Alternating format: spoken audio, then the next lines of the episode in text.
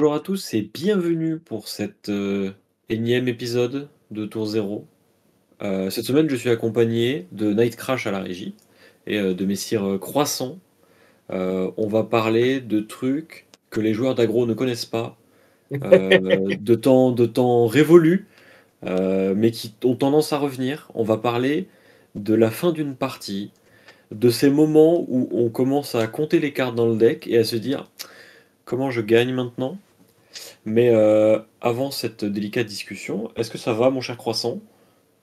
Bah écoute, ça va très bien. Euh, ça va super. Et toi? Parfait. Raconte-nous ta semaine. Parfait. Euh, Très bah, bien. ma semaine, alors c'est même un peu deux semaines parce que j'étais pas là la, la semaine dernière. J'avoue que je, pense que j'avais besoin un petit peu d'une petite pause. Donc, donc je, je me suis absenté. Euh, J'ai pas encore regardé l'épisode d'ailleurs. Mais euh, j'ai de ce que j'ai pu voir entre notre Discord et YouTube, euh, je crois qu'il a, il a pas mal plu. Euh, j'ai vu, j'ai vu plusieurs personnes y réagir et tout, donc euh, c'est c'est vraiment super cool. Il, il a provoqué des débats, indéniablement. Ouais, c'est ça. Et comme, bah, enfin, on le redit, hein, moi, pas de le dire, mais c'est aussi ça le but quand on a créé ce podcast, c'était d'amener des conversations dans la communauté aussi et pas juste d'avoir des trucs où nous on dit la vérité vraie ou je ne sais quoi. Et du coup, c'est super cool, euh, d'autant plus que bah, c'est une discussion qui est assez euh, intéressante en dehors du jeu et, et- et des mécaniques du jeu en lui-même. Donc j'étais super content que ce soit un sujet qui, qui fonctionne et, et qui vous a plu. Voilà, voilà. Sinon, du coup, pour euh, ma semaine ou mes deux semaines, j'ai fait des armories. J'ai dû jouer Cano Dab. en CC comme en Blitz, un peu comme Dab. Euh, fun. Je crois que j'en ai gagné deux cette semaine, parce que j'ai deux Spider's Bites. Donc, Mhm. euh, j'ai dû en gagner deux. voilà. Je crois que j'ai gagné en Demon dans CC aussi. je crois que j'ai fait 2-1 à un autre Demon. Euh, voilà. Et euh, hier, par contre, du coup, ce lundi, euh, j'ai fait un superbe 1-2 euh, où j'ai été un peu salé. genre, euh, j'ai J'ai Et en fait, j'ai été un peu salé parce que euh, en ce moment, que ce soit dans la communauté euh, où je joue, dans, les locaux où je vais, ou euh, sur Discord de manière plus générale, je trouve qu'il y a pas mal de commentaires que moi personnellement je trouve un petit peu négatifs et un peu dommage vis-à-vis de certains héros. Et bah on va dire que je le prends personnellement et c'est un peu le cas parce que c'est notamment vis-à-vis de Kano et enfin comme je pense que je suis un joueur maintenant qu'on identifie à Kano Mhm. et je trouve qu'il y a, il y a des gens qui se plaignent un peu du manque d'interaction de Kano ou de ces choses et euh, ça me enfin ça commence à me pas me frustrer mais bah je trouve ça dommage parce que je, je pense globalement que c'est plus un manque de connaissances sur le personnage et sur les match-ups du personnage sur comment jouer contre etc que un problème avec le deck en lui-même Euh, bien que par ailleurs il soit broken en blitz hein, je le dis et je continuerai à le dire mais c'est deux choses différentes le power level du deck et son niveau d'interaction est différent et pour moi Kano ça fait partie des decks qui sont le plus interactifs avec l'adversaire. C'est juste que ça interagit sur un spectrum qui est différent de ce que les joueurs ont l'habitude d'avoir. Et du coup, je peux comprendre que quand on ne connaisse pas le perso, ce soit euh, pas forcément le plus simple à appréhender et qu'on ait l'impression de mourir sur notre propre tour sans rien pouvoir y faire. Ce qui, honnêtement, des fois va être le cas, mais euh, plein de fois ne va pas l'être.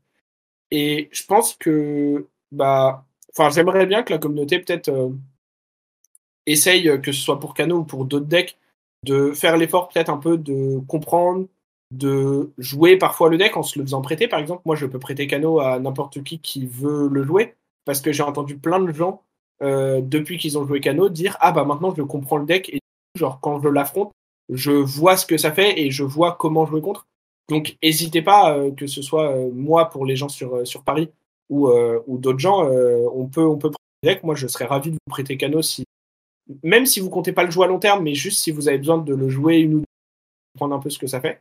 Je suis toujours ravi de donner des conseils. Je pense qu'encore une fois, on n'aurait pas fait l'épisode de deux heures sur Kano où, où je donne des, tips sur comment affronter le deck, etc. Si j'avais envie de continuer à, tout gagner parce que personne connaît.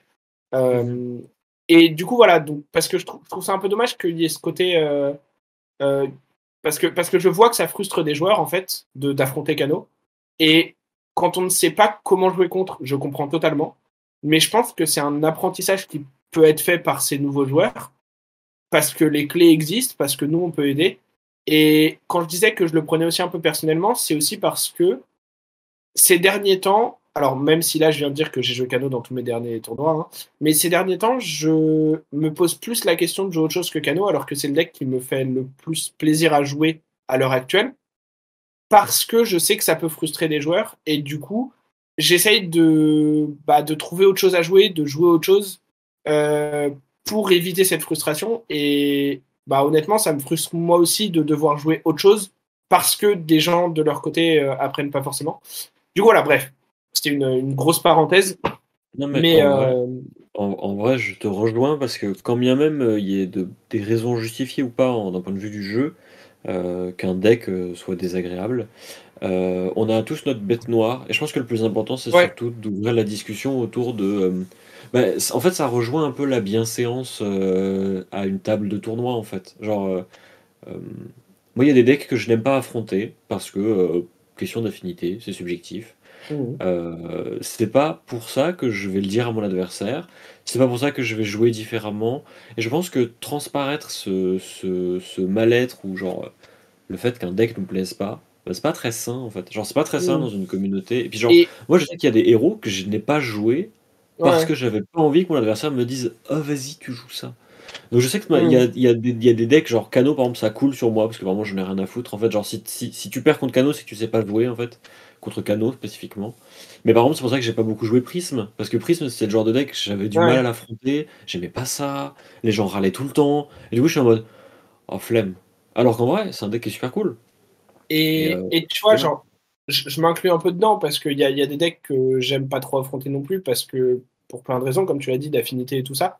Et il y a des fois où je peux euh, donner l'impression à la table, et je m'en excuse, d'être un peu en mode euh, Ah bah oui, super, genre, euh, il s'est passé ça, c'était super marrant, voilà. Mais, mais par exemple, enfin, pour, pour finir et, clore après le, le sujet, quand des gens me disent que Kano est pas un deck interactif et que c'est un deck qui joue tout seul, qui joue en solitaire, etc., et qu'après je vais en armory et que j'affronte en blitz un Benji qui m'a littéralement fait je crois, 7 ou 8 attaques dans le tour et il y en avait une seule que j'ai pu bloquer. Bah, enfin, tu vois, genre, c'est. Ah oui, je suis d'accord avec toi. Donc voilà, il y, a des stratégies contre des héros, il y a des héros qui nous forcent à interagir de manière différente mm. et je pense que c'est un apprentissage qu'il faut potentiellement faire. Et, c'est effectivement dommage de que des joueurs soient frustrés d'affronter des héros qui existent et font partie du jeu et ont été designés pour. Et à l'inverse, que des joueurs se freinent de jouer des héros parce qu'ils savent que ça peut frustrer et, tout ça. Et je pense qu'il y a potentiellement des efforts à faire des, deux côtés. Tu vois, parce que moi, peut-être que je, je, sais pas, hein, n'hésitez pas. Mais peut-être que quand je joue Cano, je ne donne pas assez d'informations euh, à mon adversaire, je l'aide pas assez après la game si je vois qu'il savait pas trop ce qu'il faisait. Peut-être que je pourrais aider encore plus. Donc peut-être que j'ai des efforts à faire de, mon côté. Mais euh, je pense qu'il y, a des efforts euh, des deux côtés. Et du coup, juste pour euh, finir sur la semaine, je, je, close cette, cette, parenthèse. Mais du coup, il y avait un Winbox à Uchronize dimanche, en construit.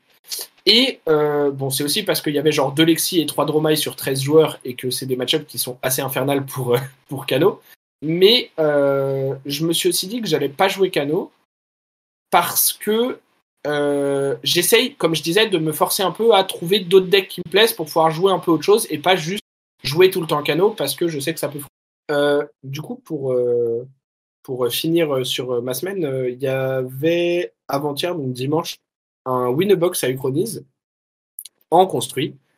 et du coup, je voulais pas forcément jouer Cano parce que, enfin, pour les raisons que j'ai évoquées juste avant, et aussi parce qu'il y avait genre 3 Dromai et 2 Lexi ou un truc comme ça sur 13 euh, joueurs. Donc c'était pas mhm. forcément le genre de tournoi où. Enfin, disons que, comme je l'ai déjà dit, il y a des decks que j'aime bien jouer, des decks que j'aime moins jouer. Ça me dérange pas de perdre si je peux jouer la game. Et euh, c'est des match-ups, notamment Dromai, où il y a plein de scénarios où en fait je joue même pas la game avec Kano, donc mhm. ça m'intéressait pas forcément quoi. Et euh, du coup, à la place, j'ai joué Katsu, euh, avec une liste euh, qui est probablement pas optime et que j'aime bien, que j'ai modifié un peu depuis. Le deck est pas opti dans la méta non plus. Enfin, voilà, c'est pas du tout un héros top tier. Mais il va y avoir du support avec Outsiders. Euh, c'est un héros que j'avais envie de tenter un peu parce que euh, j'aime beaucoup la théorie derrière Mask of Momentum, des cartes comme Flick Flack et tout ça. Euh, donc il y a des aspects de la classe ninja que j'aime beaucoup. Et du coup, j'avais envie de, tester un peu. Et donc, j'ai fait une liste et j'ai eu des games qui étaient bah, plutôt intéressantes. j'ai joué contre Dromai en round 1, qui était la liste assez redline aggro avec des 0 pour 4 à ne plus savoir qu'en faire. Euh, j'ai lose, j'ai eu un bail en round 2, j'ai win contre Lexi en round 3 et j'ai win contre Dromai à nouveau assez redline aggro en round 4. Et du coup, j'ai fait 3-1, donc je me suis qualifié en top 8, ce qui n'était pas euh, exceptionnel sur 13 euh, jours au départ, quoi. Donc, donc voilà. Mais je suis arrivé en top 8 quand même, et j'ai rejoué contre la même Dromai, et cette fois-ci, j'ai perdu. Je pense que mon adversaire a mieux joué le match-up parce que c'est un très bon joueur et du coup, euh, une game lui a suffi à un peu modifier des choses quand même. Et euh, j'ai aussi euh, eu trois ou quatre mains, je sais plus, d'affilée sans bleu qui ont fait que j'ai perdu beaucoup de, tempo et, de dégâts.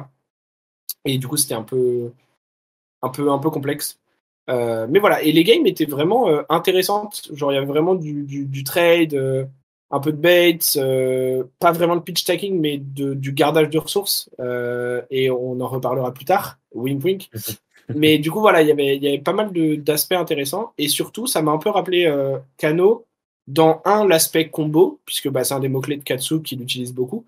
Et deux, dans un truc que j'aime beaucoup, que ce soit chez Kano ou chez Azalea notamment, qui est le fait que tes options pour ton tour ne sont pas limitées aux cartes dans ta main. Euh, et le fait que tu puisses aller fetch, que tu puisses des fois draw et tout ça, fait que en fait tu dois considérer plus d'options que ce que tu as en main uniquement, potentiellement. Et quand elles arrivent, tu dois bah, du coup naviguer avec ces nouvelles options qui des fois changent la value de ta main initiale, etc. Et ça, c'est vraiment un truc que j'adore. Donc je pense que je vais continuer à jouer le, héros euh, dans les prochaines semaines, probablement, parce que j'aime bien la liste. Et puis on n'a pas trop de Holim euh, qui est vraiment le, match-up euh, ingagnable euh, que, tu ne veux pas voir chez, dans notre méta. Et voilà. Et du coup, pour la petite anecdote, puisque je l'ai déjà posté sur Discord, mais je suis super content. D'habitude, je prends mes dans ce genre de truc, au lieu de prendre des boosters, je prends des bons d'achat, notamment pour payer mes entrées au tournoi suivantes, etc. Et là, cette fois-ci, j'ai décidé de prendre des boosters parce que pourquoi pas. Du coup, j'ai pris quatre boosters euh, d'History Pack 1 et j'ai ouvert ma première fable, puisque du coup j'ai ouvert euh, un petit Arc Night Shard. Alors il y a un énorme reflet euh, à la cam, donc on le voit pas très bien là, mais voilà. Et du coup j'ai ouvert un petit éclat d'Arche Nuit, donc je suis super content parce que bah c'est la première fable que j'open. Et du coup, c'est vraiment un sentiment incroyable. Ceux qui l'ont déjà vécu, vous savez de quoi je parle. Ceux qui l'ont pas encore vécu, je vous le souhaite un jour. Et du coup, j'étais trop dommage, qui est dommage, c'est que des trois fables de l'édition, tu as ouvert la seule que tu ne joueras jamais. Euh, c'est vrai, et qui est aussi la moins chère. Mais c'est pas très grave, parce que je le vois comme une pièce de collection. Parce en vrai, ça, aurait été ultra stylé tu tapes un petit Eye of Ophidia là. Ah, j'aurais. Oh, oh, mais là, euh, ou un Cano Marvel, tu vois aussi, j'aurais été, ça aurait été insane. Mais, euh, mm. mais voilà, bon, encore une fois, j'ai beaucoup trop parlé alors que, que c'était pas, c'était pas le but initialement. Mais comme d'hab, quand je raconte ma semaine, j'ai toujours euh, trois 3-4 anecdotes et je prends des heures. Puis là, il y a eu le mini débat aussi sur, sur Kano et la potentielle frustration des joueurs. Mais toi, du coup, euh, Hugo, qu'est-ce que ça a donné ta eh semaine? ben, bah moi j'ai décidé de reprendre Kano pour faire du blitz parce que tu m'as donné envie à me battre à chaque fois et j'étais vraiment à chaque, fois que tu me bats avec le deck je suis vraiment en mode mais pourquoi je joue pas ça en fait? Ça fait n'importe quoi là. le jeu, il, le jeu il marche tout seul quand tu pourquoi j'ai fait pareil? Du coup, j'ai fait une première armory où j'ai fait un score euh, moyen, je fais 2-2 parce que c'est, je reprenais le deck en main. Euh, hier, du coup, j'ai fait 3-0 en blitz. Euh, et bah, ça commence à revenir petit à petit. De toute façon, je pense que c'est un deck, il faut prendre l'habitude de le jouer pour se sentir mieux avec. Donc voilà. clairement, ouais. Ouais. Bah, faut connaître sa propre ligne, connaître un peu la méta aussi. Et du coup, plus tu le joues régulièrement, plus tu vas. Enfin, mieux tu vas performer avec. pour le coup, ouais. Euh, et, euh, et, ensuite, j'ai aussi fait le, le Winbox du Chrony, mais moi, mon score a été euh, bien pitoyable. Euh, j'ai fait un bon 0-2 into je rentre à la maison. Euh, parce que. euh, Le fameux 0 de drop. Ouais, le fameux 0 de draw. Bah, j'ai joué Dromai. Euh, la veille, j'avais un peu repris ma liste et tout. Et bah, j'ai affronté Bravo en ronde 1 qui m'a bourriné comme jamais. Puis ensuite, j'ai affronté Faille qui a fait bah, Faille du coup, a fait- Voilà, du coup, je- grosse baisse de motivation. J'ai fait, vas-y, si c'est pour me taper un bail into un autre faille, vas-y, je rentre chez moi.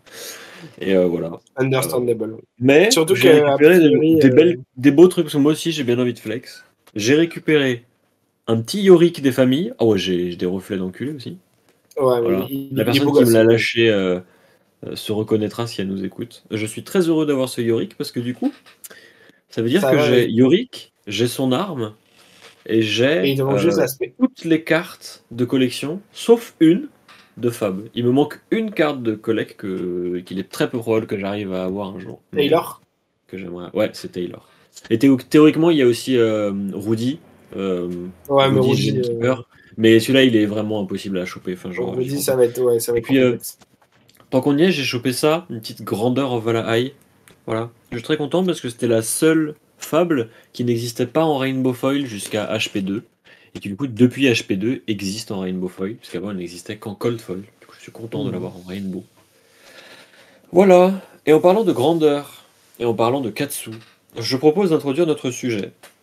Alors, cette semaine, euh, on s'est dit qu'on allait parler euh, bah, du, du pitch stack. En fait, on a commencé à se dire qu'on allait parler du pitch stack. Et ensuite, on a dérivé sur la fin d'une partie de Flesh and Blood, en fait. Donc, euh, ce moment où euh, on atteint le deuxième cycle de son deck, parfois le troisième. Ce moment où euh, on compte le nombre de cartes qu'on a dans le deck, on essaie de se souvenir dans quel ordre on a mis les cartes, etc. etc.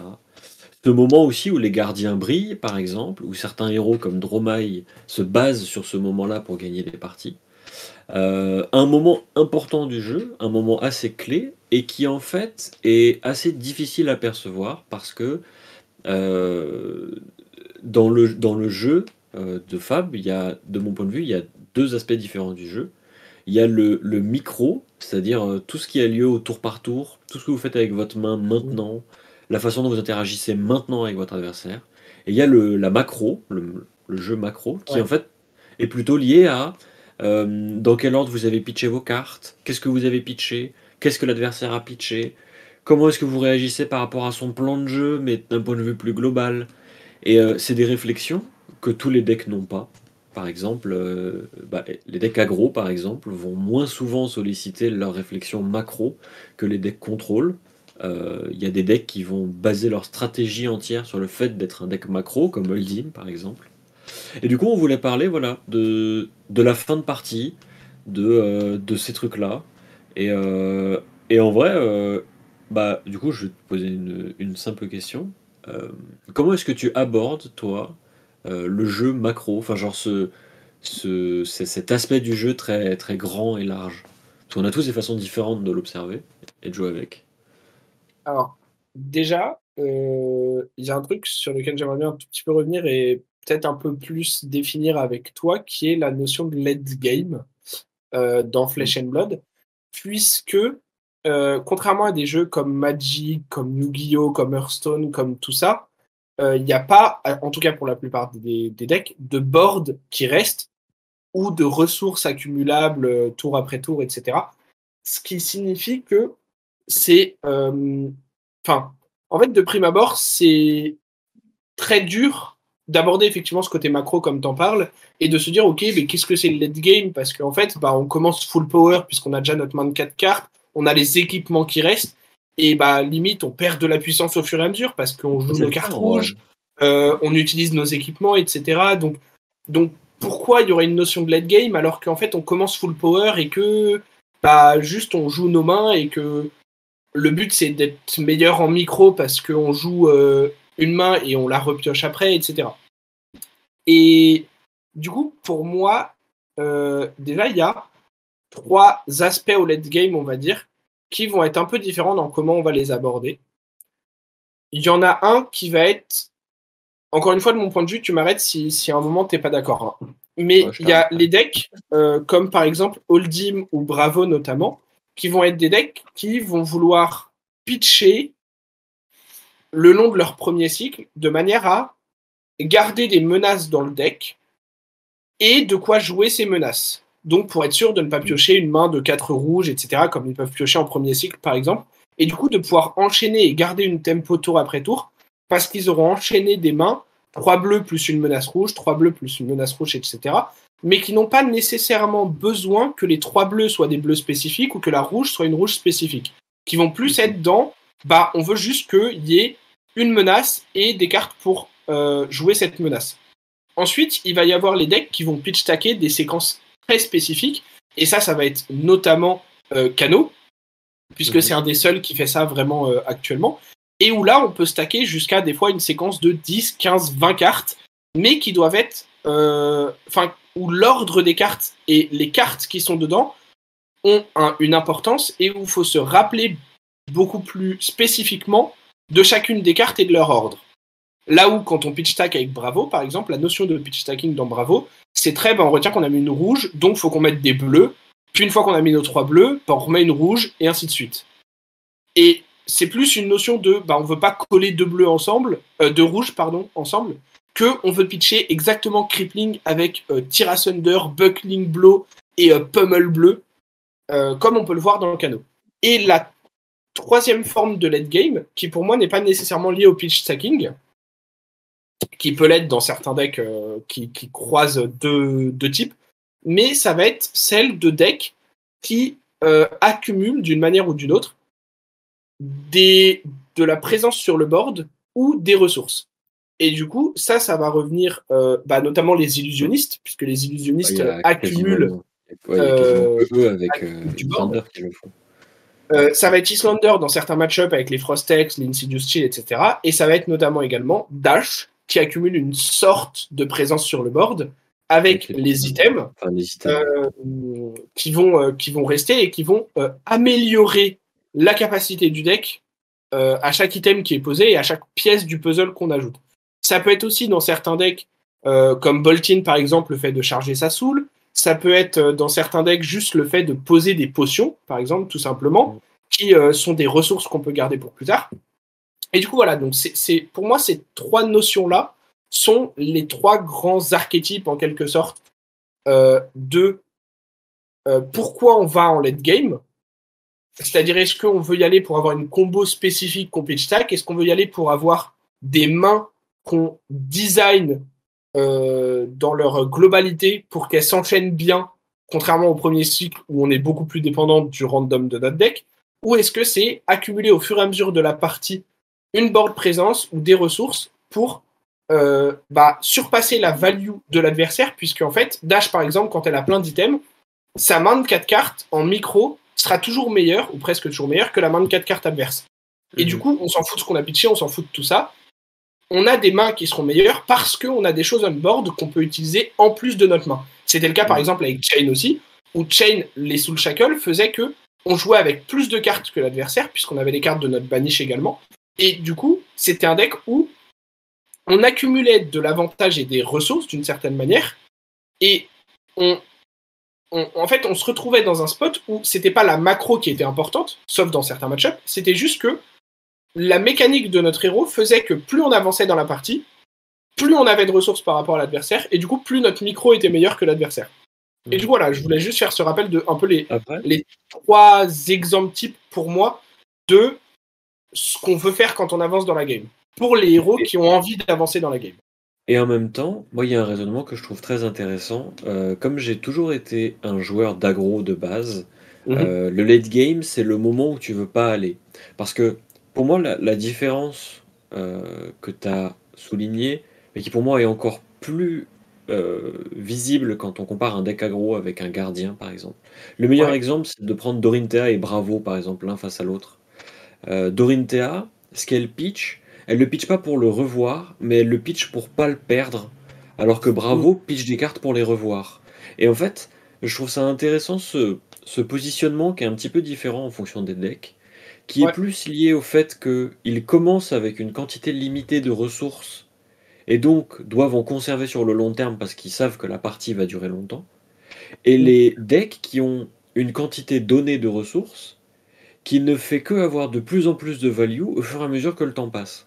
Parce que les gardiens, euh, ils, commencent avec la même quantité de ressources que les decks aggro, sauf que avec un premier cycle qui leur permet d'affiner leurs mains, et donc d'avoir rouge, bleu, bleu, bleu, comme tu disais, mais du coup, leur, leur carte, leur ressource a plus de valeur, parce qu'ils ont l'occasion de la jouer correctement, de l'accompagner de trucs pour la booster, etc. etc. Alors que Dorinthea, par exemple, quand elle pitch des rouges, c'est pas parce qu'elle veut les revoir dans un ordre précis, c'est parce qu'elle veut surtout pas les perdre, parce qu'elle sait qu'elle en aura besoin plus tard dans la partie. Parce qu'elle sait que la partie va durer. C'est ça. Et en fait, je trouve ça intéressant de le raisonnement lié au late game quand on a un deck qui est pas censé y aller. Et en fait, c'est un truc qui était assez impressionnant avec Chain. Euh, c'est d'ailleurs ce qui différenciait les chains euh, moyens des excellentes chains. C'était à quel point les joueurs qui maîtrisaient le deck étaient capables de pitch-tacker des séquences incroyables où ils révélaient toutes les cartes qu'ils voulaient à un moment précis et ils faisaient bah maintenant tu vas mourir en fait parce que tu juste pas assez de points de vie et je vais faire mon grand démon et en fait tu pourras plus gagner à partir de là. Le grand et euh, bah c'est je crois que c'est Ursur, oui c'est Ursur chez, chez Chain. Et, euh, et, ça je trouvais ça assez impressionnant parce que Chain c'était un deck aggro par essence, genre vraiment c'était le but du deck, mais les joueurs sachant qu'ils ne pouvaient pas gagner à l'aggro étaient obligés de mettre en place une pile incroyable pour gagner. Et en fait je trouve ça, je trouve ça intéressant et en fait c'est un exercice que je que je, que je propose de. Enfin, genre, si, si ça intéresse les gens, surtout ceux qui jouent des decks aggro, euh, de se poser la question, genre, comment je fais pour gagner si mon adversaire bloque 12 à tous les tours? C'est ça. Parce que il y a des decks qui vont faire ça. Tous ne vont pas le faire, soyons honnêtes. Il y a des decks qui ne peuvent pas le faire. Mais si on part de l'hypothèse que l'adversaire va bloquer 12 à tous les tours, qu'est-ce qu'on fait? Genre, Qu'est-ce que tu fais avec tes cartes? Dans quel ordre tu les joues? Est-ce que tu as peut-être des cartes à mettre en side, par exemple? Et en fait, se poser cette question-là, c'est mm. Une question qui est vachement saine, parce que du coup, elle permet de, de mon point de vue, d'ouvrir une réflexion sur, euh, bah, genre, euh, ça, ça, pose aussi la question, quel est le plan de mon deck? Et en mm. fait, ça me fait surtout penser à Braillard, parce que Braillard contre le Dim, c'est le seul match-up où il faut pitch stacker. Et c'est le seul match-up où on va avoir besoin de se dire, ok, je, je dois avoir un channel Moon Heroic à un moment précis et aligner à ce moment-là plein d'attaques. Et genre, et on savait qu'on maîtriserait pas spécifiquement cette pile, ni ce moment où ça arrive, mais on savait qu'il fallait qu'on y arrive à un moment. Et du coup, on savait qu'il fallait pitcher les Channel Moon Heroic, essayer de les coller à d'une bleue si c'est possible, garder des attaques dans le deck, machin et tout. Et ça, je trouve ça cool c'est un, aspect du jeu qui est très intéressant parce que, comme tu disais, comparé à d'autres jeux, euh, où en fait, euh, plus la partie avance, plus les joueurs ont de possibilités, et plus théoriquement la partie se complexifie parce qu'il y a de plus en plus de choses à prendre en compte, des interactions, etc. etc. À Fashion Blood, en fait, c'est l'inverse. Parce qu'en fait, plus la partie avance, moins les joueurs ont de ressources, et plus ils doivent trouver euh, un truc qui permette de valoriser leurs ressources par rapport à celles de l'adversaire. Mm. Ouais, totalement. Et euh, du coup, euh, bah, ça, fait une transition parfaite sur, sur le point que, que j'aimerais bien qu'on aborde après, qui est le pourquoi aller en late game. Et du coup, je vais commencer ce point-là par revenir sur ce que tu disais sur les agros. C'est-à-dire que les agros, effectivement, sont des decks qui, par nature, ne sont pas censés avoir besoin d'aller en late game. Euh, parce que s'ils commencent à s'occuper de la macro de leur deck, comme on disait, de pitcher, de tout ça, leur micro devient beaucoup moins bonne. Mhm. Et si leur micro devient beaucoup moins bonne, bah, pourquoi jouer aggro? Parce que ton but, c'est d'optimiser chaque main pour faire le plus de dégâts possible et de tuer l'adversaire rapidement, parce que tu sais justement que ta stratégie ne s'améliore pas avec le temps. Mhm. Puisque tu profites du fait que tu es full power dès le départ pour euh, maximiser chacune de tes mains dès le premier cycle. Mhm. Et ça se retrouve aussi en termes de deck building, dans le fait que les agros sont souvent plus greedy en termes de ressources, etc., pour avoir plus de menaces, blablabla. Bla, bla, bla, le point qui est important, comme tu disais, c'est qu'il y a des decks qui, même quand on joue aggro, vont nous forcer à aller au late game. Euh, parce que eux, leur stratégie, c'est de t'emmener au late game. Alors, du coup, pourquoi aller en late game? Pourquoi ces decks-là veulent y aller? Ça peut être pour plusieurs raisons. La première raison, ça va être dans le cas très basique d'un deck fatigue, comme Oldim par exemple, certaines versions sont un deck fatigue.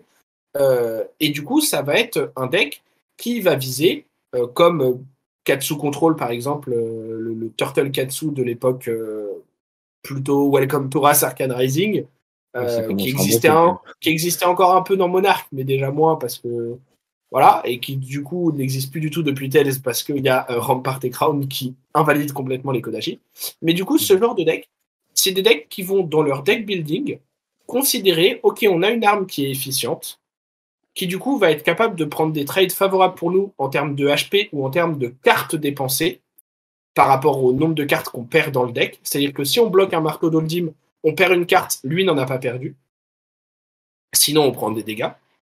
Et l'idée de ces decks-là, c'était aussi de se dire, eh ben, comme je vais pouvoir avoir des bonnes cartes défensives et bloquer de manière efficiente, je vais, même si je perds un peu d'HP, c'est pas grave, je vais euh, forcer mon adversaire à arriver au point qu'on appelle la fatigue, qui est le moment où il n'y a plus assez de menaces dans son deck pour menacer plus que 12 par tour, et où en plus il doit commencer à bloquer mes armes parce que sinon il tombe trop bas en point de vie, donc il commence à perdre encore plus de cartes.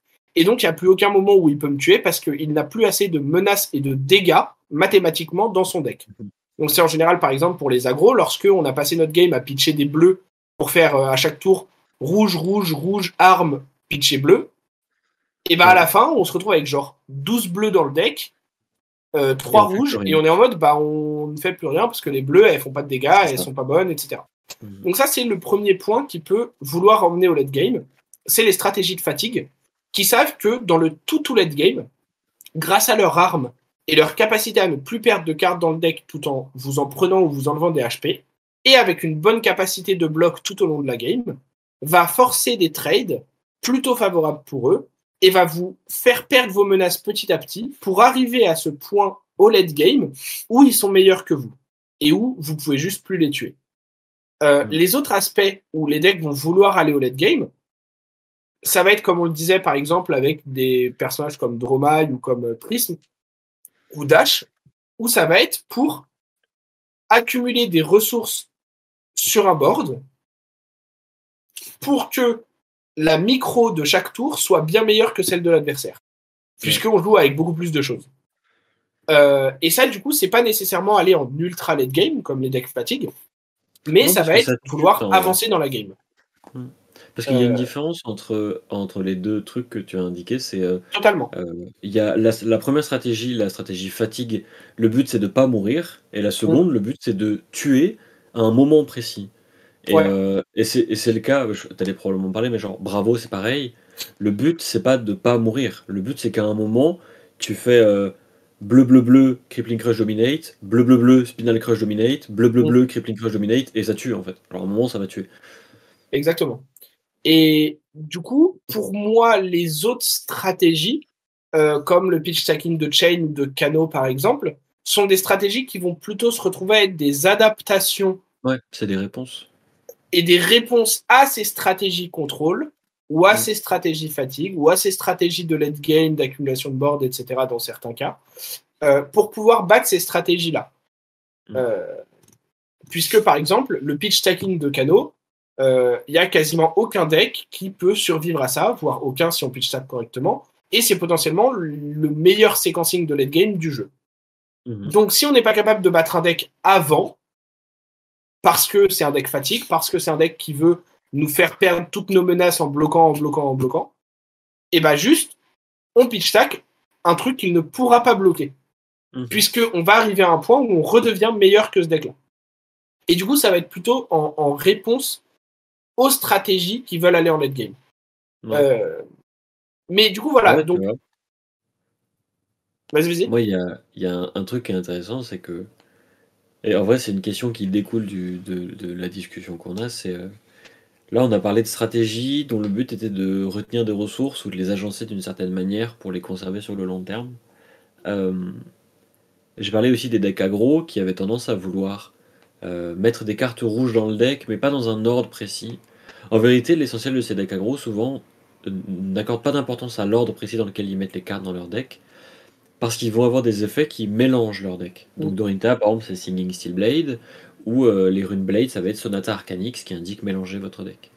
Et donc la question, il existe une carte depuis euh, Welcome to Us qui s'appelle Remembrance, Qui qui est une carte qui est vachement intéressante parce qu'elle devrait être ban selon certains joueurs. Et en vrai, euh, l'argument est Et je fais partie de ces joueurs. Euh, et la question c'est euh, pourquoi est-ce que selon toi Remembrance devrait être banni? Pourquoi est-ce que c'est une des cartes ultimes du late game? Et il est quasiment impossible de faire mieux Enfin, si, ça s'appelle que- Drone of Brutality et c'est déjà banni. Pa- Parce que, en fait, ça casse des fondamentaux du jeu, comme Drone of Brutality euh, le cassait, puisque ça permet à des stratégies de battre des stratégies de late game qu'elles ne sont pas censées battre au départ. Ça permet à des stratégies de moyen ou late game de récure des genre de récure des cartes de manière totalement gratos. Euh, tu as très peu de coups à mettre Remembrance dans ton deck quand tu veux de toute façon jouer une long game. Et quand on regarde par exemple un Bravo qui ne joue pas 3 mais 6 Crippling Rush dans une game, euh, bah normalement tu es censé être limité à 3 exemplaires d'une carte. Donc quand tu as le droit d'en jouer 6, est-ce que c'est pas un problème? Et encore plus si on joue plusieurs Remembrances et qu'on peut jouer en jouer euh, 9 voire 12, tu vois. Ce qui est amusant, c'est que la réflexion autour de Remembrance, c'est une réflexion qui, qui n'a aucun sens dans beaucoup d'autres jeux. Genre dans Magic, il ne viendrait jamais à l'idée de dire Oh mon dieu, il y a une carte qui mélange trois cartes de ton cimetière à ton deck, c'est trop fort, tu vois. Et je trouve ça vachement intéressant, en vrai, que euh, Remembrance. Alors, pour, pour ceux qui ne connaissent pas la carte, ça m'étonnerait, c'est euh, pour 0 un instant qui vous permet de mélanger trois cartes d'action de votre cimetière à votre deck et vous bannissez Remembrance. Euh, en vrai, je trouve ça fou qu'une carte aussi simple, aussi mécaniquement basique, retourne complètement euh, le jeu et genre. Moi, je suis, je suis pas de l'avis de bannir la carte parce que je l'aime, je la trouve intéressante. Et euh, autant Drone of Brutality était assez évident dans le fait que ça avait besoin d'être banni, autant Remembrance, euh, je la trouve euh, intéressante, mais c'est vrai que elle a ce défaut d'une carte qui dit euh, dans certaines situations, si tu la joues, tu es sûr de gagner.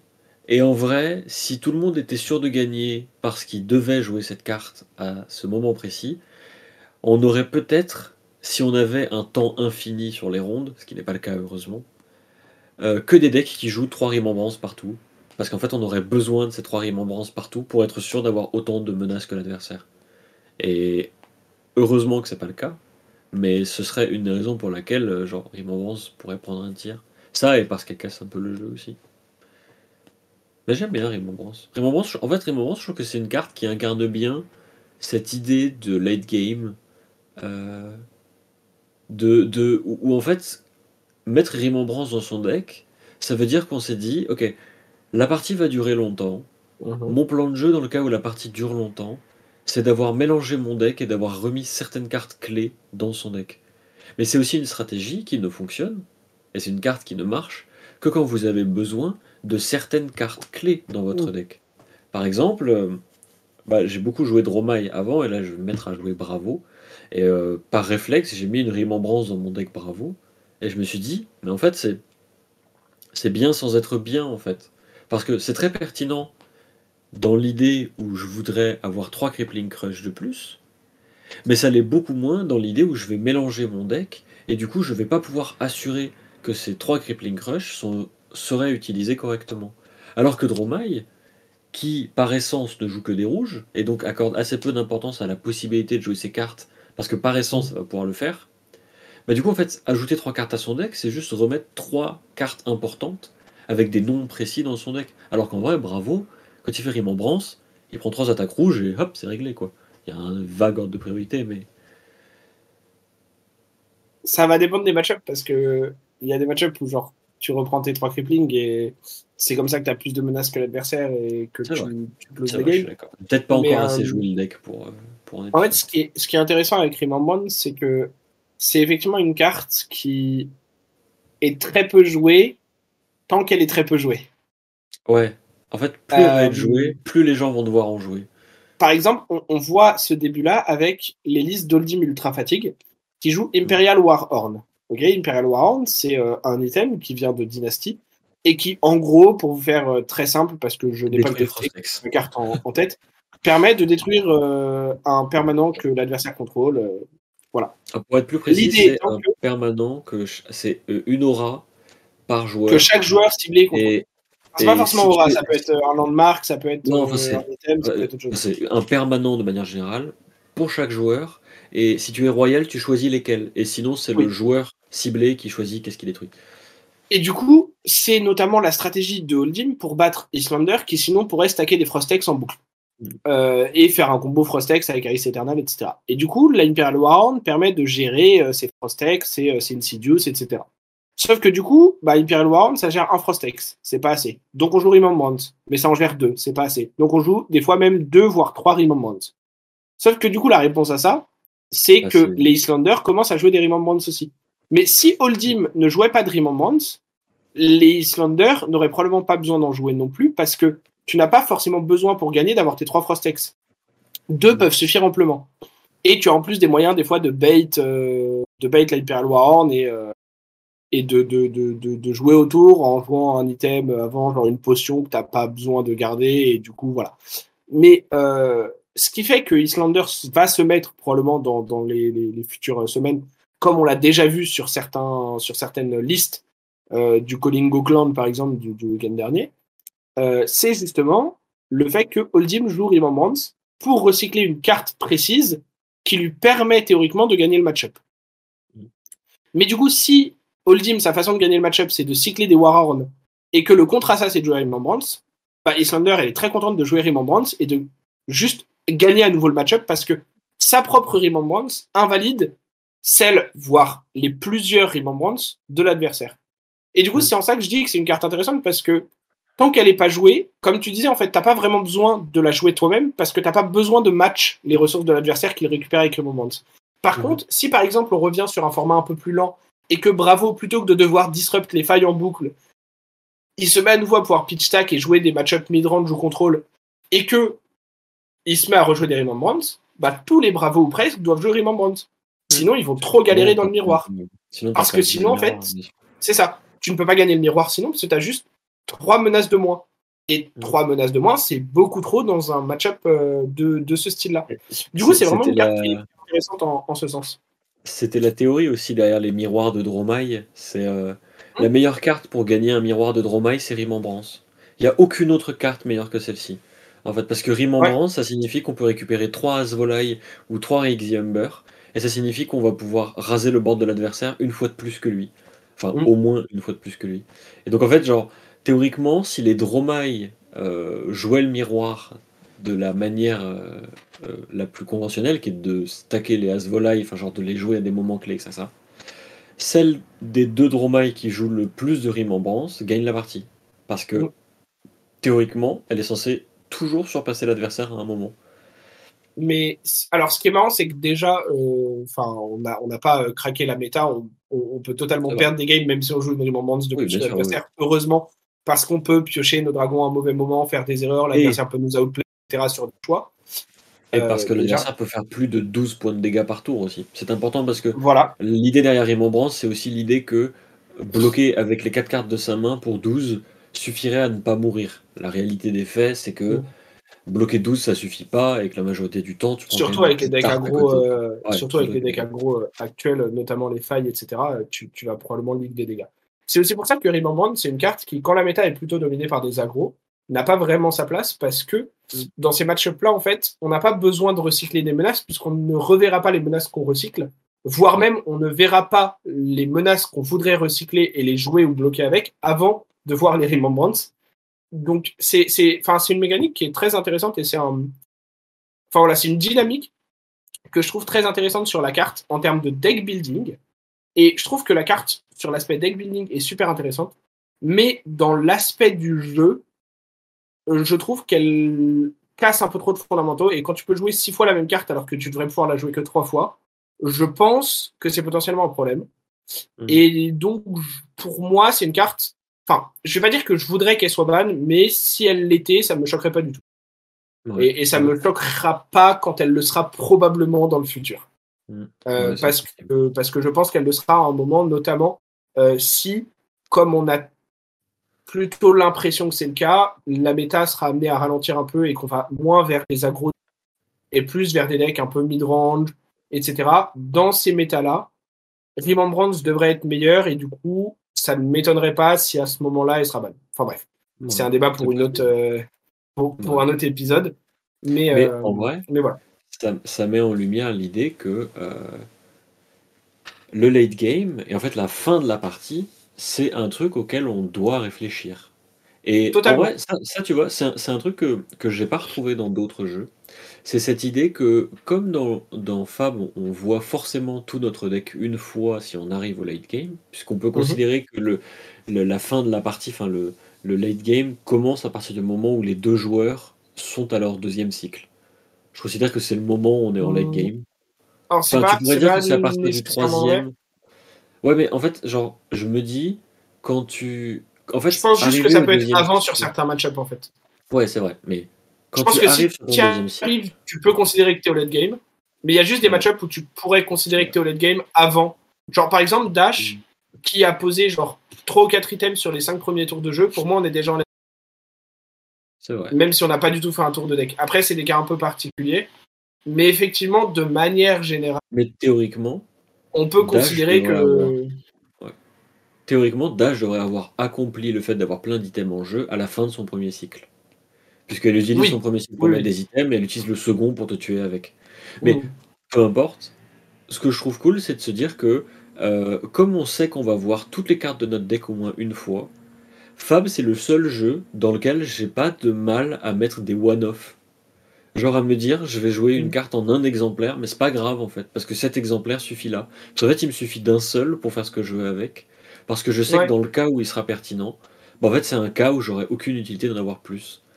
Et, euh, et, ça, c'est surtout pour les cartes de side contre les decks euh, plus lents, pour les decks contrôle, les decks fatigue, etc. Mais, euh, mais je trouve ça cool en fait, d'avoir un jeu où tu peux te dire, bah, je vais mettre une carte en un exemplaire, et je sais que je vais l'avoir un moment, et je sais qu'elle va faire son travail. Et ça, je trouve que c'est vraiment super. Bah, c'est aussi ça qui fait l'intérêt de, de, Flesh and Blood, effectivement. C'est cette façon particulière d'appréhender le late game, d'y arriver, etc., euh, que qu'on ne retrouve pas forcément ou pas sous la même forme sur, euh, sur d'autres jeux. Mais, mm. euh, mais pour recentrer un peu sur, sur le, le débat initial, euh, je pense que du coup, on peut on peut peut-être revenir un peu sur euh, ce qu'on a commencé à, à, discuter et à définir, mais pourquoi des decks ont envie d'aller au late game euh, Donc, comme je disais, il y a les points où c'est pour euh, avancer une win condition de fatigue, euh, d'autres où c'est pour avancer une win condition de setup de board. Mais du coup, euh, bah, ça va être. Enfin, le point suivant, je pense, c'est de voir que ça va aussi être lié à des gameplays, à des natures de héros et à des pools de cartes qui vont dans, dans, certains sens. Là où, par exemple, les classes Ninja ou Windblade, par exemple, sont plutôt axées aggro, parce qu'elles ont des cartes qui sont meilleures à être jouées en micro, parce qu'elles ont des cartes qui sont plus efficaces en offensif qu'en défensif, parce qu'il n'y euh, a pas, en tout cas dans la plupart des cas, de stratégie euh, réellement pertinente à mettre en place en allant au late game. Là où, par exemple, comme on le disait, Bravo, c'est un deck qui a envie d'aller au second cycle, parce que euh, si Bravo joue sur son premier cycle, ce qu'il est obligé de faire dans certains match-ups, il s'en remet plus à la variance que lorsqu'il a stacké son deck. Et mhm. euh, du coup, il y a, en fait, par nature de certains decks, de comment ils jouent, de certaines cartes, de certaines classes, on va avoir des decks qui vont plus ou moins vouloir aller vers le late game euh, et qui vont baser leur stratégie là-dessus en termes de deck building et de win condition.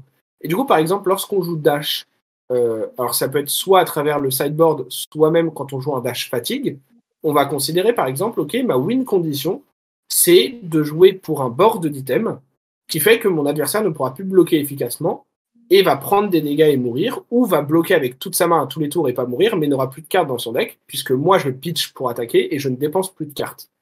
Mhm. Et à partir du moment où on a cette stratégie-là, on va se poser la question de comment on arrive au late game. Euh, et ça va être à travers des cartes défensives, notamment efficaces, dans la plupart des cas. Donc des cartes qui vont gagner des points de vie, des cartes qui vont défendre plus haut que la moyenne, euh, des cartes qui vont permettre de recycler des choses si on perd des éléments clés de notre stratégie, comme euh, Remembrance par exemple. Ou l'autre euh, aspect, qui des fois est, est intéressant aussi, ça va être des aspects de disruption. Euh, et pour moi, il y a ces, ces deux éléments-là qui Ouais. permettent d'accéder au late game. C'est soit de défendre beaucoup pour garder un pool d'HP suffisant pour pouvoir pivoter sur une stratégie de late game, soit euh, d'être assez disruptif avec l'adversaire pour limiter l'impact de ses tours micro, ce que lui voudrait faire, et pour pouvoir mettre en place notre plan macro. Mais tu vois, tu as, indiqué l'idée d'un tour pivot. En vrai, le tour pivot, euh, c'est, ça va souvent être. Alors, c'est pas le cas pour toutes les stratégies de late game, mais si on pense par exemple à Dash Pistol ou à Mhm. Bravo, etc., etc., en fait, euh, s'ils défendent pendant toute la partie, c'est justement pour pouvoir faire ce tour pivot. Ouais. Et en vrai, le plus important dans ces cas-là, c'est si on joue ou qu'on l'affronte, c'est de se dire comment est-ce que je pivote. Genre, euh, Dash, elle va pivoter parce qu'en fait, à un moment, elle va dire bah, je convertis 3 bleus en euh, 3 x 4. C'est ça, c'est 3 x 4 le max? Non. Euh, Peut-être plus, parce non, que c'est- 3 x 5 si tu as 3 purifiers. Ouais, mais t'as rarement 3 purifiers. T'en t'en joues 2 en, En ce, moyenne. moment, en ce moment, les listes jouent beaucoup 3, mais Bon, alors ça peut dépendre des. 5, mais Ça dépend des match-ups et des listes, on va dire. mais- transforme 3 bleus en 3 x 5 du coup, c'est ça? Ouais, en 12 ou 15 dégâts. En gros. Bon, en tout cas, transforme pas mal de bleus en beaucoup d'attaques. Et en fait, genre, Dash, si elle fait ça, elle ne peut faire ça que si elle a réussi à gratter des points tout au long de la partie, avec des petits coups de pistolet par-ci par-là. Bravo, il va faire ça parce qu'à un moment, il va dire, bah, mon Crippling Crush, tu vas être obligé de le bloquer, donc en fait, tu vas mettre 4 cartes. 4 cartes devant, ou alors il aura Dominate, et en fait, c'est un effet similaire. Mm. Et, euh, et en fait, je trouve ça important de se dire que euh, euh, c'est des decks qui, pendant toute la partie, vont subir d'une certaine manière, et qui en fait, à un moment, vont faire quelque chose qu'ils ont planifié ou non, pour devenir proactifs, là où ils ne l'étaient pas pendant toute la partie. Mm. Et je trouve ça intéressant comme réflexion. Parce que à l'inverse, Oldhim Fatigue ne veut jamais être proactif. Parce qu'il ne le sera jamais correctement, en fait. Genre, le maximum de la proactivité d'un Oldhim Fatigue, c'est de faire petit coup de marteau pour 4. Hmm. Ouais, d'où le, d'où le fait, ce qu'on, ce qu'on disait au début, qu'il y a. euh, en fait, arriver en late game ne veut pas dire la même chose pour tous les decks. Ouais. Et que, effectivement, euh, ce, et, et selon la stratégie qu'on aborde, on va pas forcément tenter d'y aller de la même manière. Puisqu'on va avoir des après, armes différentes. dans- dans Je trouve ça aussi. En fait, ce qui est amusant, c'est que plus on en parle, plus je réfléchis justement au late game, à ceux qui changent en fonction des decks que j'ai joués et tout. Et, euh, et, euh, et en vrai, je trouve que un des late game les plus intéressants, parce qu'il est un peu. euh, comment dire Parce qu'il est forcé, c'est le late game des decks aggro. Genre. euh, pour ceux qui jouent des decks aggro et qui ont affronté des decks euh, très lents, etc., etc., ils comprendront peut-être ce dont je parle. C'est ce moment où on réfléchit sérieusement à jouer une carte rouge parce qu'on sait que si on la joue, on la reverra peut-être plus. Hmm. Et se dire, mais est-ce que j'ai plus intérêt à la pitcher maintenant ou à la jouer maintenant? Et cette réflexion-là, je la trouve intéressante. Bon. Mais bon, est-ce que tu as. Euh, euh, une non, j'allais dire. euh, Non, non, j'allais dire, je suis, je suis totalement d'accord. Je pense que les, les- les points principaux, c'est effectivement qu'il y a des decks dont la stratégie va se baser sur la volonté d'arriver à un endgame euh, où on va essayer de, de- bah, justement de, de, de planifier des choses très en avance d'un côté macro pour arriver à un spot où on maîtrise totalement ce qui se passe et où notre micro est meilleur que celle de l'adversaire que ce soit parce qu'il a tellement plus de menaces dans son deck qu'on peut bloquer sans prendre de dégâts pour attaquer à notre tour, ou que ce soit parce que bah, maintenant on s'en remet plus à la variance piocher trois rouges, une, enfin trois bleus, une rouge, et qu'on va juste enchaîner les grosses attaques disruptives avec Dominate pour tuer, ou que ce soit parce que maintenant on a plein d'items pistoles et que on gagne parce qu'on est trop efficient euh, avec notre main, etc. etc. Et euh, du coup, voilà, je pense, je pense que c'est intéressant de, de, de, de connaître un peu ces stratégies, de s'y intéresser un peu, et effectivement de voir comment, en tant qu'adversaire de, ces stratégies, on peut les battre. Ouais. Et ça, il va y avoir plusieurs réponses. Euh, et je finirai là-dessus, mais par exemple, comme on le disait avec un deck comme Kano, ça va être contre certains de ces decks, bah, trouver une séquence qui soit meilleur en fin de partie que la séquence proposée par l'adversaire euh, en fin de partie. Ou alors avec d'autres decks, euh, par exemple dans le match-up Bravo contre, contre Dash, ça va être de menacer assez pour empêcher l'adversaire d'atteindre ce point de late game. Dans le cas des agros euh, contre Holding qui tentent de block out, ça va être justement ce dont tu parlais qui est hyper intéressant, de conservation de menaces dans le deck pour ne pas s'essouffler trop vite et ne pas trop vite donner des tours faciles à bloquer à Holding.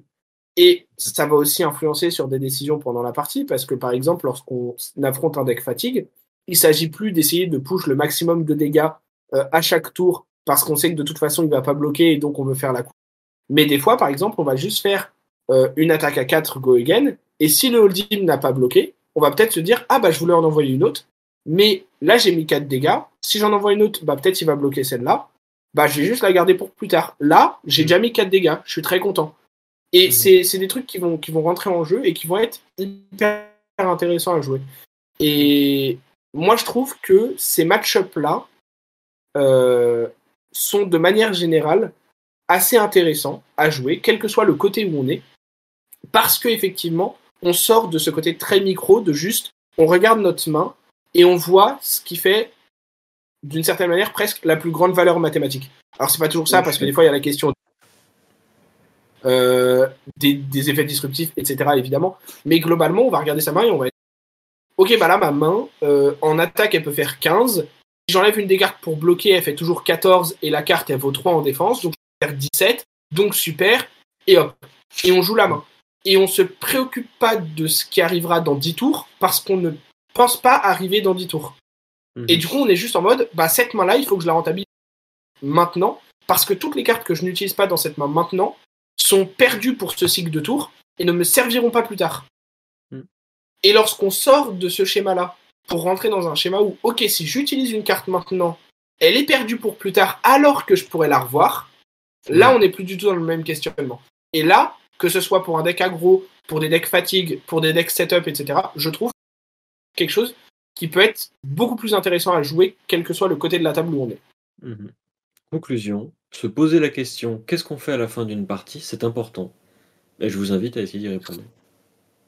Mais sur ce, on va pouvoir passer à, à ma chronique. Oh, je m'introduis moi-même, c'est formidable.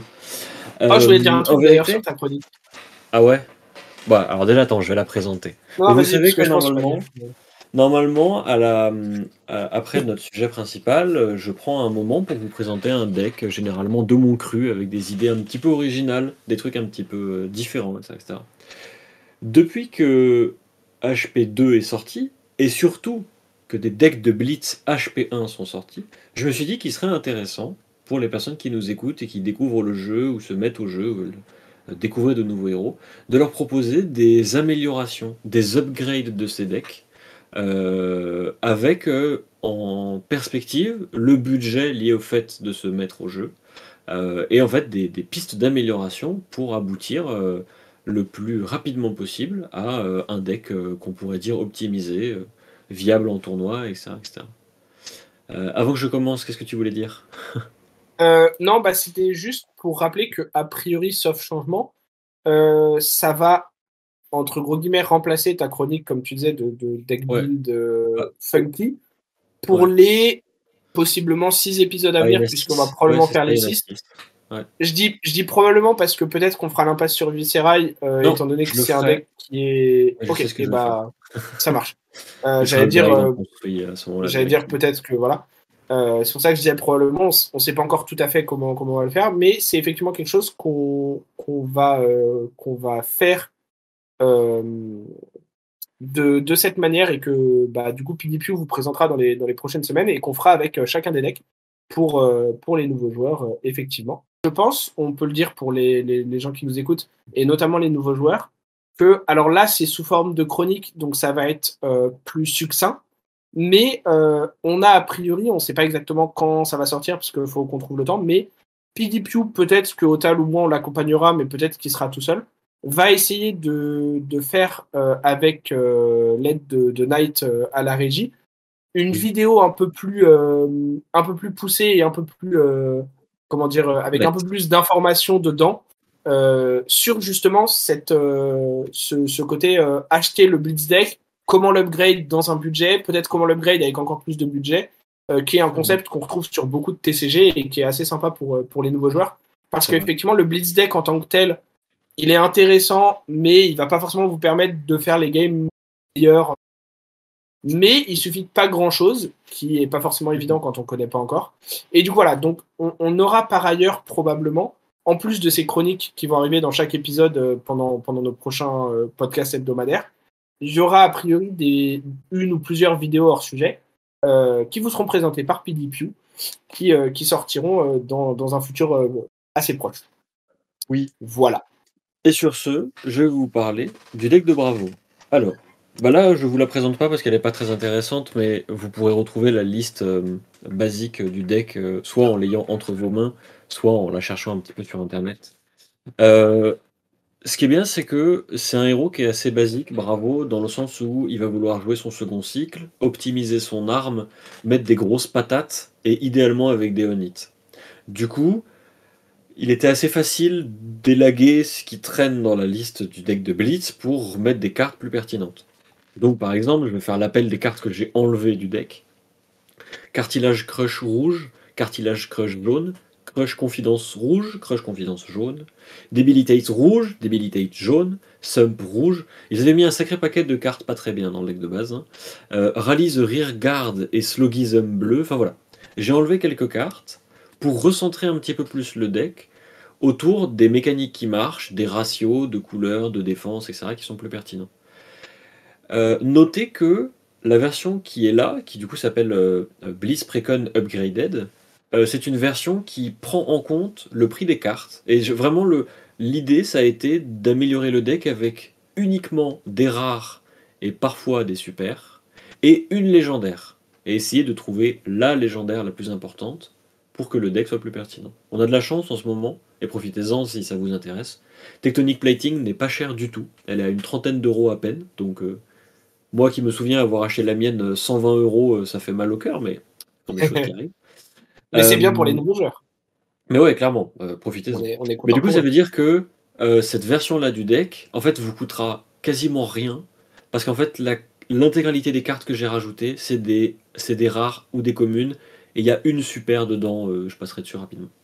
Du coup, le deck, après avoir élagué les quelques cartes qui n'ont pas d'intérêt, s'est recentré autour des rouges pertinentes et des bleus pertinentes. Euh, normalement, Bravo, c'est un deck qui joue des cartes que je vous présenterai euh, plus tard, qui accorde de l'importance à l'attaque des bleus que vous avez dans votre deck.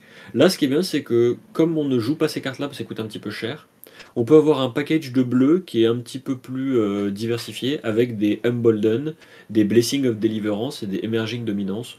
De manière générale, c'est des bleus qui vont avoir un effet un petit peu plus intéressant qu'être juste des attaques. Il y a aussi Showtime qui est une aura. De manière générale, chez les gardiens, il y a un petit sous-thème aura qu'on utilise. Euh, mais sinon, le deck, c'est euh, des grosses patates rouges, macho grande rouge. Euh, c'est comme ça, hein, vraiment. 7 pour 10 dominate, c'est. C'est beaucoup de dégâts. Exactement ce qu'on veut. Et, et, voilà. Donc, ça, c'est les cartes et la version du deck que je vous conseillerais de vider au plus vite si vous venez d'acheter le, le préconstruit. Ce qui est bien, c'est que toutes les cartes que je vous présente là, c'est des cartes que vous pourrez trouver dans HP1 ou HP2. Et plus dans HP1 d'ailleurs que dans HP2. Ou alors ce sont des cartes que les gens de la communauté seraient prêts à vous céder si vous leur demandez gentiment. J'ai aussi ajusté un petit peu les équipements pour euh, réparer le fait que tous les héros aient de l'arcane barrière de base sans avoir de side. Donc bah le deck a maintenant un bon torse, de bonnes jambes et nulle rune en side. Et du coup, je vais demander à mon cher euh, Knight à la régie de présenter l'autre liste que je lui ai envoyée. Alors l'autre liste que je lui ai envoyée, c'est la liste des cartes que je vous invite à acheter si vous voulez aller plus loin avec Bravo. Alors ça va être quasiment que des cartes, soit des Majestiques, soit des légendaires, soit des cartes qui coûtent un petit peu d'argent, ou qui en fait s'inscrivent dans une logique différente avec le héros. Donc, vous avez la première carte que je vous conseille d'acheter, vraiment, s'il y en a une à acheter, c'est celle-ci, c'est Crippling Crush. Parce qu'il y a marqué 11, mhm. défausse deux cartes, et il y a un moustachu qui perd sa chemise. Voilà, c'est l'argument principal. Crippling. Crush, ça va être la carte clé du deck. C'est pas pour rien que c'est une spécialisation. Ça fait partie des cartes les plus importantes de Bravo. Et c'est une carte qui s'inscrit très bien dans la. Enfin, dans, dans tout en fait. Genre, Crippling Crush, c'est parfait. Avec un Seismic Surge, c'est trop bien. Quand on lui met Dominate, c'est trop bien. Enfin, bon, passons. Dans la même veine, vous avez Spinal Crush, qui est très important. Vous aurez aussi Tear Asunder. Et ensuite, toutes les autres cartes, de mon point de vue, sont à peu près sur le même niveau de priorité. Mais vous avez Rousey Chance et Zilus Belting, qui s'accompagnent de Cranial Crush, mais aussi du Pulverize. De manière générale, considérez que les cartes les plus importantes à acheter, ce sera Crippling Crush, puis Spinal, puis Tear Asunder, et qu'ensuite, vous pourrez vous orienter vers les Rousey Chance, les Pulverize, Zilus Belting, Cranial Crush, et enfin, vous avez toutes les autres cartes, qui sont des cartes intéressantes à avoir, importantes, mais qui sont pas euh, nécessaires d'une certaine manière. Vous avez les Command and Conquer, vous avez un Tome of Yandal, une Remembrance éventuellement, et surtout l'équipement. Euh, le meilleur casque pour Bravo, c'est Crown of Providence, qui est une amélioration directe de Helm of Season Peak d'une certaine manière. Les gants, Goliath, Goliath Gauntlet, c'est bien, mais Craterfist, c'est mieux parce que ça fait gagner 3 points de vie. Et en alternative pertinente à Crown of Providence, l'Arcanite Skullcap est très bien. Ouais, c'est ce que j'allais dire, c'est que il y a Elle honnêtement. est, elle est en side. Ouais, alors pour plein de, pour plein de raisons, euh, Chrono of Providence est considéré comme meilleur à l'heure actuelle. Mhm. Et c'est probablement Mais vrai dans la Arcanite- plupart des se spots. justifie, euh, se justifie. Mais- Euh, Arcanite était euh, le meilleur, euh, meilleur headpiece pour beaucoup de héros avant que Chrono of Providence sorte. C'est toujours considéré comme un très bon headpiece à raison. Et en fait, euh, je crois qu'on a perdu PDPU. PDPU est de retour. mais, euh, mais du coup, effectivement, Skullcap, c'est un, un headpiece qui reste très bon. Et Mhm. surtout, euh, je voyais des tweets justement aujourd'hui par rapport à ça. Skullcap, euh, avec en plus sa reprint euh, dans HP2, puisqu'il me semble qu'il est reprint. Au Oui, ça- final, ça- on- ça on vaut en rien. doutait, mais voilà. Ça vaut rien. Euh, il est à genre euh, 50 et il va potentiellement baisser encore. Ce qui reste, attention, on est d'accord, ça reste une somme pour une carte, bien sûr. Mais on le répète, les TCG, Ouais. c'est quand même des hobbies qui sont chers. Et si 50 euros pour une très bonne carte qui augmente beaucoup la capacité de votre deck, etc., ou la stratégie de votre deck, vous fait peur, sachant qu'il n'y en a pas non plus tant que ça à 50 euros à acheter. hein. Euh, le reste de la plupart des cartes ne vaut pas cette somme-là.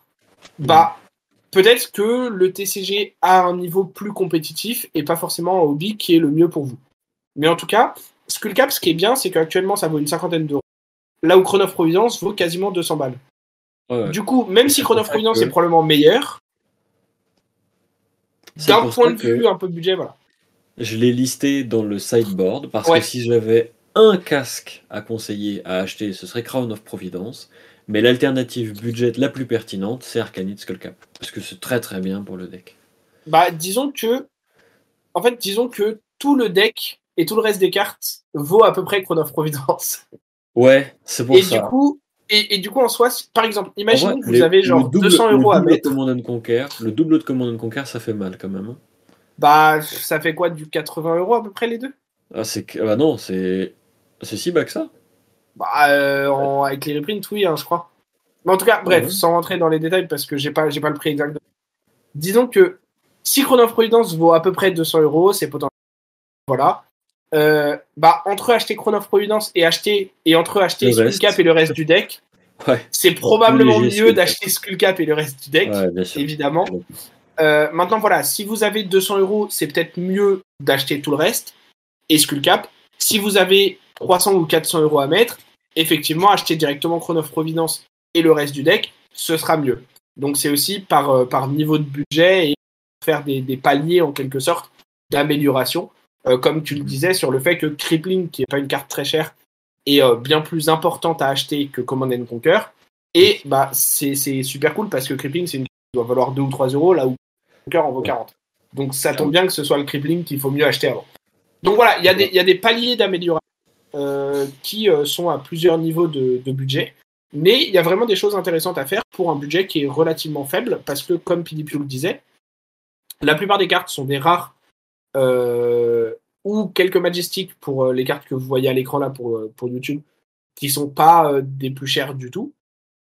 Et euh, la légendaire vraiment la plus importante et qui est vraiment, on va dire, la légendaire qu'il faut acheter si vous voulez jouer Bravo, qui est Tectonic Plating, vaut genre 30 euros actuellement. Et, mhm. et, et, encore une fois, on le répète, 30 euros, oui, ça reste un, une petite somme quand même, bien sûr.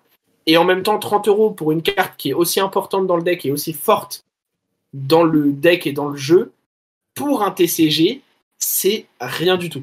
Enfin, c'est.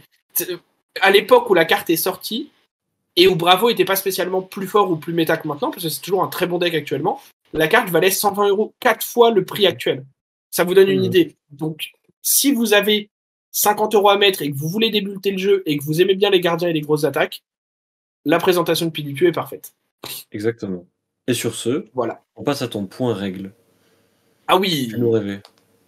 Faut que je m'en souvienne. parce que... rapide. Hop là. alors, disclaimer au cas où je dise des bêtises ou je fasse non, des, mais je te corrigerai, bêtises. Je te, euh, je te corrigerai si tu fais n'importe quoi. C'est plus par rapport à l'ordre dans lequel Night Crash va afficher les cartes et pour YouTube. Parce qu'il faut savoir que ce point règle, j'y ai pensé. Non, ça, ça m'accuse moi. En fait, j'ai pensé à ce point règle et j'ai envoyé toutes les infos à Night Crash qu'il a super bien préparé il y a genre 4 semaines. Ce qu'il faut savoir, c'est que depuis, on a fait des épisodes très longs. Et du coup, à chaque fois, je disais, bah, on va pas faire le point règle parce qu'on a déjà un épisode qui dure et la semaine dernière, l'épisode était plus court, mais j'étais pas là. Du coup, hmm. on a fait bon. Donc, pardon. Comme là, on se retrouve à nouveau sur un format qui normalement devrait être un peu plus et que on est, euh, bah, je suis de retour. Euh, j'ai dit, vas-y, on va faire ça parce que euh, ça traînait dans le tiroir. L'idée du règle que je vais expliquer là, c'est surtout pour une fois de plus, parce que je pense que c'est quelque chose qui est encore un peu mal compris par moment et qui est très important. C'est les différentes steps dans la combat chain et comment on peut jouer un peu avec les différents timings et pourquoi ils ont de l'importance. Alors du coup, l'exemple qu'on va prendre, c'est euh, le premier, un exemple où Prism a déjà une carte dans la soul, c'est très important, euh, et où euh, le, joueur avec Herald of Erudition en pitchant une carte bleue. Alors pourquoi une carte bleue? Parce que c'est important, puisque dans ce cas-là, comme on a du bleu en pitch, la capacité de Luminaris n'est pas active, et donc notre Herald of Erudition pour le moment n'a pas Go Again. Ok? Euh, Par contre, il a bien Dominate, et s'il touche, il pioche deux cartes. Mais du coup, pourquoi c'est important? Et euh, là, je fais, une petite parenthèse pour euh, aussi un truc un peu de stratégie. C'est qu'en fait, connaître ces timings-là et jouer avec est pertinent pour des fois bait l'adversaire ou l'outplay. Par exemple, dans ce cas-là, votre adversaire peut se dire Ah, bah, l'Herald of Erudition n'ayant pas Go Again, c'est pas très grave s'il pioche deux cartes parce qu'il pourra probablement rien en faire. Euh, ça me coûterait très cher de le défendre. Sauf que du coup, s'il le défend pas et que, avec l'Herald of Erudition, vous touchez, vous arrivez ensuite en Resolution Step. Et en Resolution Step, le hit trigger de Herald of Erudition va se dire qu'il aura mis des dégâts. Et donc, il va y avoir un effet qui va se mettre en pile en résolution, qui est de mettre l'Herald of Erudition en et de piocher deux cartes. D'accord? Si en réponse à cet effet-là, vous pitchez une carte jaune de votre main pour utiliser la ressource qu'il vous restait, plus la nouvelle ressource créée par le, le pitch, pour activer la capacité de prisme en instant, qui dit une fois par tour en instant, on peut payer deux ressources, bannir une carte de Mob Soul et créer un Spectral Shield token. Donc vous faites ça en pitchant une jaune. Et du coup, comme Luminaris check en permanence, Herald of Erudition acquiert maintenant Go Again. Ok, jusqu'ici tout le monde suit. On résout ensuite le hit effect. Vous allez piocher deux cartes. Herald of Erudition va aller en soul. Et ensuite, on va regarder en Link Step, qui est la phase juste après. Et comme la carte n'est plus actuellement sur la combat chain, on va juste se dire, ok, on va utiliser ce qu'on appelle la last known information. C'est-à-dire la dernière fois qu'on a vu la carte sur la combat chain, est-ce que la carte avait Go Again Eh bien oui, puisqu'on lui a donné Go Again en resolution step, en pitchant une jaune pour faire totalement autre chose, mais qui du coup lui a donné Go Again grâce à Luminary. Ce qui veut dire qu'en Link Step, même si l'Herald of Erudition n'est plus là, on va regagner un point d'action puisqu'il a acquéri euh, euh, le Go Again entre-temps. Mhm. Euh, le deuxième petit exemple que, que je veux faire, c'est l'exemple inverse où ça ne marcherait pas, c'est juste pour illustrer un tout petit peu aussi. Et en gros, alors, pareil, là, je m'excuse d'avance pour les gens sur Je ne sais plus si j'avais dit à Night de présenter la euh, du coup, si c'est pas le cas, c'est pas du tout sa faute, c'est la mienne. Mais en gros, l'idée, c'est imaginez maintenant que vous n'avez pas cette carte en main quand vous attaquez avec les et que du coup vous attaquez avec Herald of Toujours pareil, vous avez une carte dans votre soul, vous avez un pitch bleu, donc l'Herald of Erudition n'a pas Go. Si vous attendez que le hit effect en resolution step se résolve, que l'Herald of Erudition aille en soul et que vous piochez deux cartes, vous ne pouvez pas, même si vous restez en resolution step, même si vous ne passez pas encore en ligne, vous ne pouvez pas à ce moment-là utiliser une carte jaune que vous auriez pioché avec pour activer Prism dans le but de donner Go à l'air. Puisque en fait, vous allez pitcher une jaune, donner, euh, créer un Spectral Shield avec la capacité de Prism, sauf que dans ce cas-là, quand on va arriver en ligne, on utilisera encore une fois la Last Known Information, sauf que là, la dernière fois qu'Herald of Erudition était sur la chaîne, et donc la, la dernière information qu'on connaît de la carte, c'est qu'elle n'avait pas Go Again. Et du mhm. coup, vous ne pouvez pas utiliser les cartes que vous allez piocher avec l'Herald pour, entre guillemets, lui donner Go Again en pitchant ces cartes-là, puisqu'il sera en soul au moment où vous aurez pioché. Donc vous n'aurez pas de timing où vous pouvez pitcher la carte que vous piochez et où l'Herald of Erudition est encore sur la combat chain. Euh, le raisonnement est. Si vous considérez par exemple que vous attaquez avec l'Herald of Erudition, que vous n'avez pas de carte dans votre soul, et que vous voulez attendre que l'Herald of Erudition aille en soul pour pouvoir activer la capacité de prisme en pitchant une jaune, bannir l'Herald of Erudition et créer un Spectral Shield. Là, pareil, ça ne fonctionnerait pas, puisque au moment où vous pitchez cette carte jaune, l'Herald of Erudition est déjà plus sur la chaîne, donc lorsqu'on arrive en Link Step, et qu'on utilise ce qu'on appelle la Last Known Information, fois, donc la dernière information bah, c'est que le Herald of Erudition n'avait pas Goy. Mhm. Mais voilà.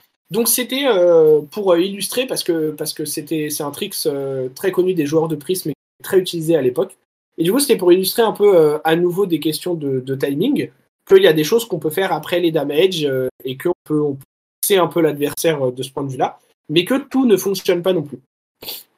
Je me souviens avoir essayé de maroufler en faisant une bizarrerie à base de je donne go again à mon Herald avec les cartes que je pioche. Et on m'a dit, ça marche pas. Je fais, merde. Cette carte n'est pas aussi fort qu'on le dit. C'est pas vrai, elle est très bien. elle est broken. bon.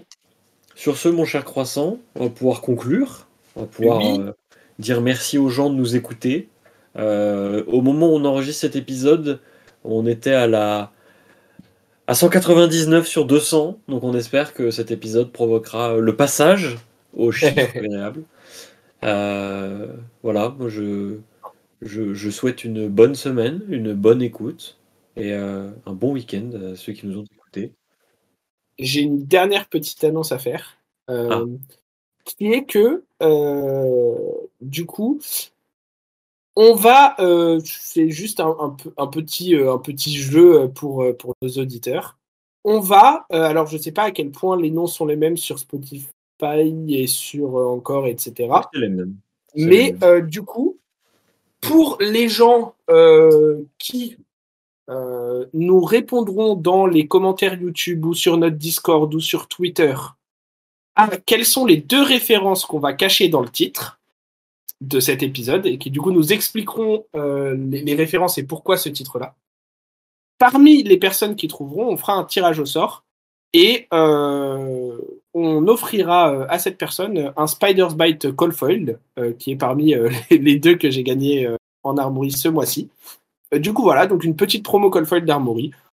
C'est parce qu'on n'a on pas fait cours de fois où on a fait les 100 abonnés et ça avait, ça avait plu. Moi, je trouve que c'est toujours sympa les concours. Quand je quand j'écoute une chaîne régulièrement euh, pour d'autres contenus, j'aime bien quand il y a des concours euh, pour remercier un peu les, les gens qui, qui, sont là régulièrement. Et euh, mhm. du coup, voilà. Donc, on va faire ça pour vous remercier d'être d'être là à chaque fois, d'écouter l'épisode jusqu'au bout aussi, parce que du coup, si vous n'écoutez pas et jusqu'à maintenant, vous ne saurez pas qu'il y a ce petit concours. c'est aussi pour ça que j'en ai pas parlé au début, c'est fait exprès. Mais du coup, voilà. Donc, euh, donc n'hésitez pas à nous mettre dans les commentaires euh, ce que vous pensez. Et puis, on fera un tirage au sort euh, probablement, je sais pas, dans, les, dans, les, dans la semaine qui suivra la sortie de l'épisode, je suppose. quelque chose comme ça.